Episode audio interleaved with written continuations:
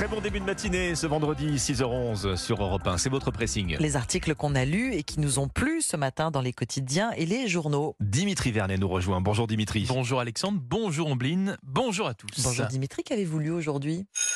Ah, ça sonne la Désolé, interrogation surprise. ça sonne la fin de la récré. Eh, sortez une feuille et un stylo, on Ah, est mince. parti.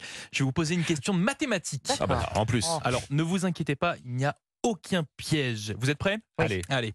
Combien y a-t-il de quarts d'heure dans trois quarts d'heure? Quelle est la couleur du cheval blanc d'Henri IV C'est un peu ça. Bah oui, ça. 3, oui. Eh oui, bonne réponse. Je vous l'avais dit que c'était simple. Bref, non. Je vous pose cette Oh, question. Du coup, on s'attendait à un piège. Hein. Oui, mais non, il y en a pas. Ouais, y en a pas. Elle, elle est assez simple cette question et la réponse aussi. Euh, elle figurait en fait cette question dans le test mathématique de la rentrée des sixièmes. Et si je vous en parle ce matin, eh bien c'est parce qu'une note de l'éducation nationale que vous pouvez retrouver dans le Figaro ce matin nous révèle que seulement la moitié des élèves ont trouvé la bonne réponse. Ah, c'est. C'est la moitié, c'est très peu. Eh Mm. oui, surtout que la notion de fraction est en fait abordée dès le CM1 normalement. En fait, ce qui inquiète le, le- le Conseil scientifique de l'éducation nationale, euh, c'est ce qui- c'est ce qu'ils expliquent. Euh, ils ne comprennent pas, les élèves, le sens des symboles qu'ils manipulent. En fait, quand on regarde un petit peu sur leurs résultats, les enfants confondent fractions et décimaux. On peut citer les exemples d'un demi, ils le Mm. confondent avec 1,2. Ah Donc, oui. euh, vous voyez, le, le problème est un petit peu profond. On parle de maths, mais on en revient au problème d'apprentissage de la lecture, parce que C'est- ça le problème. C'est la relation entre le sens de, de ce qu'on lit et, le, et, et- et les signes, en fait. Bien, Pour- bien sûr, et le niveau, est, en fait, il est quand même vraiment bas. Il est vraiment très bas, à tel point que cette note, cette note conclut à, à un énorme déficit de compréhension des fractions chez les élèves sortant de la primaire. Et c'est observable tout au long de leur scolarité. Ensuite, le taux d'erreur diminue, certes, mais reste très élevé en seconde générale, où les euh, néo-lycéens se trompent encore à 45% Ah, sur des fou. fractions simples. Une notion bien, qui est pourtant indispensable. hein. En tout cas, c'est une base des dans la vie de mathématiques. tous les jours. Bien sûr, et qui doit être maîtrisée, mais surtout dans un monde de plus en plus numérique, vous le disiez Alexandre. Mm, mm. C'est- très impressionnant et c'est très inquiétant. Bref, le mal qui touche l'enseignement des maths en France est vraiment profond quand on regarde cette note qui est révélée par le Figaro ce matin. Le niveau en maths de nos petits élèves ne s'arrange pas, Eh oui. visiblement, euh, Eh oui. quand, quand on les compare justement à la moyenne euh, au CDE. C'est ça. hein. C'est Cha- ça, chaque étude euh, qui revient le, le- le démontre malheureusement euh, avec euh, toujours la même ça. acuité. Votre sélection ce matin, Ambline, bah oui, je vous vois hausser les sourcils. C'est beaucoup, beaucoup, moins sérieux, beaucoup moins sérieux. En feuilletant ce matin le nouveau numéro du magazine Psychologie, je suis tombée sur cette question intrigante. Quel pouvoir magique rêvez-vous d'avoir? Le test du vendredi. Ah, le petit Chic test. alors. Je n'ai pas résisté à l'envie de tester mes camarades, hein, n'est-ce Oui, pas? Voilà. c'est vrai. Cette envie de posséder un pouvoir magique en dit long sur notre tempérament, euh, dit le magazine. Cela révèle nos aspirations et certaines de nos peurs. Voilà donc 45 questions aussi variées que vous aimez être vous aimez les grands voyages, vous détestez les grandes gueules et vous avez joué le jeu, messieurs, je vous Eh en oui. remercie.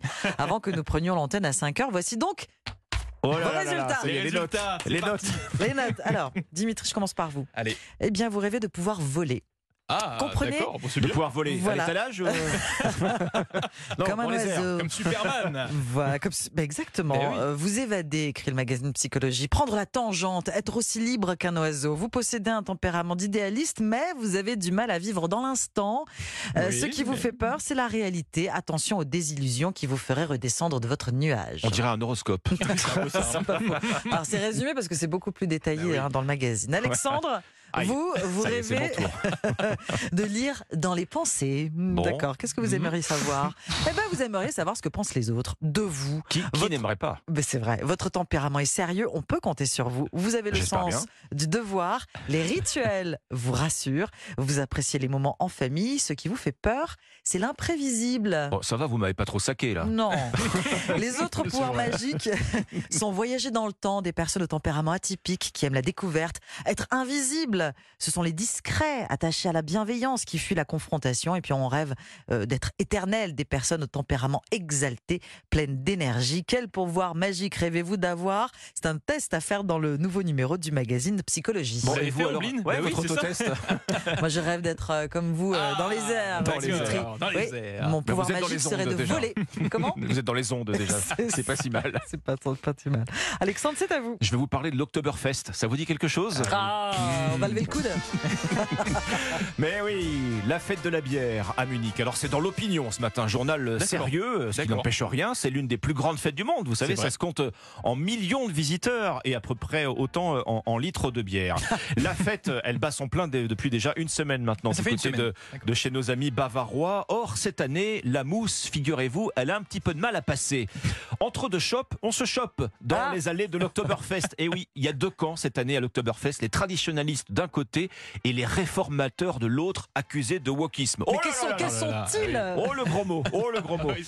Tout est parti en fait de la décision d'une grande marque de bière allemande de ne servir sur site que du poulet bio. Bah oui, parce qu'on mange Ah, aussi. oui. Le problème, c'est le prix du poulet bio. 20 euros le demi-poulet, Oui, 15 euros le litre de bière. Évidemment, on fait attention. Et c'est là, mon cher Dimitri Vernet, que grondent les traditionalistes en mode Mm. touche pas à mon Oktoberfest. L'Oktoberfest, c'est quoi? C'est la grosse ripaille. On mange et on boit jusqu'à plus faim, jusqu'à plus soif, parfois au-delà d'ailleurs. Or, avec ces ce prix prix-là, bah oui, imposés, hein. gros coup de frein sur la Mm. quantité, évidemment. Parce qu'en face, il y a qui? Il y a le camp de la qualité, celui qui veut transformer ce méga barnum Mm. bavarois en événement durable. En gros, halte à l'abattage industriel de poulet pour se baffrer. Donc on peut plus manger gras. On peut plus manger gras, on Mais peut- qu'est-ce que c'est? Exactement. Mangeons moins, mangeons bio. C'est le slogan des, des réformateurs. Alors évidemment, vous, vous, vous avez bien compris, Ombline, que tout ça ne cadre plus avec la promesse traditionnelle de cette fête de la bière, hein, kermesse géante où tout est permis, où on vient se lâcher, en particulier sur les volumes ingérés. Solide ou liquide d'ailleurs. vous, vous êtes déjà allé à l'Oktoberfest euh Non, jamais, jamais Bon. pour ma part. Écoutez, moi ça me fait peur. Je, je- je- Ah bah oui. C'est le poulet bio qui il, vous fait faut, il faut peur une préparation physique, je pense. Le portefeuille doit être prêt aussi, j'ai Oui, le l'impression. portefeuille doit être prêt. C'est jusqu'au tro- euh, 3 octobre à. Munich. On rappelle évidemment que la bière s'apprécie avec modération. Bien sûr. Je ne sais pas s'ils nous entendent d'ici à l'Oktoberfest. Oui, il est bon de le rappeler. c'est ça. L'abus d'alcool est dangereux pour la santé. Merci beaucoup, Alexandre. Merci, Dimitri. C'était le pressing.